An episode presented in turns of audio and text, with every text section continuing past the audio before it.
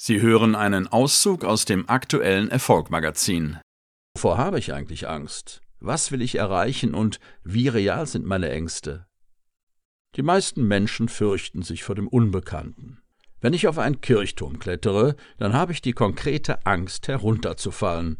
Das ist ganz natürlich, und diese Angst ist nützlich, da sie uns vor Schaden bewahrt. Wenn ich zu dem Schluss komme, dass ich das ohne Absicherung nicht kann, muss ich es sein lassen. Dann gäbe es aber auch die destruktive Angst, die uns daran hindere, unsere Ziele zu verwirklichen. Titus weiter Als ich das erste Mal mit einem Fallschirm abspringen wollte, hatte ich Angst, aber ich wusste ja, dass mir mit dem Fallschirm nichts passieren wird.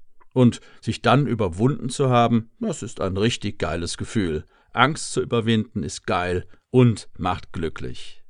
Sich selbst, seine Emotionen zu erkennen, anzunehmen und zu hinterfragen, kurz, sich selbst zu reflektieren, sei jeder seiner Entscheidungen vorausgegangen.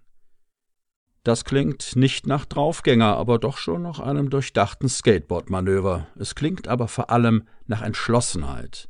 Das Herz muss für die Sache brennen, betont Titus oft, und den notwendigen Brennstoff dafür setzt der Körper selbst frei, wenn man sich einmal mehr erkannt und seine Angst überwunden hat.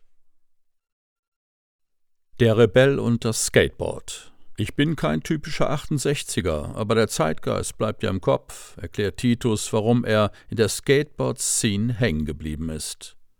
Tatsächlich scheint diese Subkultur ihre Mentalität wie für ihn gemacht. Sie verkörpert Selbstbestimmung und die Abgrenzung der Jugend von der Erwachsenenwelt. Es geht darum, sich einem zu starken Normierungsdruck zu entziehen und das auch klar auszudrücken. Genau das seien seine Werte und Erziehungsideale.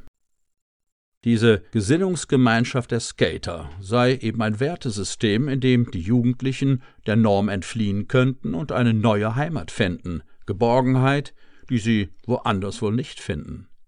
In ihr fielen die typischen Raster und Schubladen der Gesellschaft weg, und Titus, der dem Phänomen als Unidozent inzwischen wissenschaftlich nachgeht, nennt es deshalb lieber bewegungsorientierte Jugendkultur.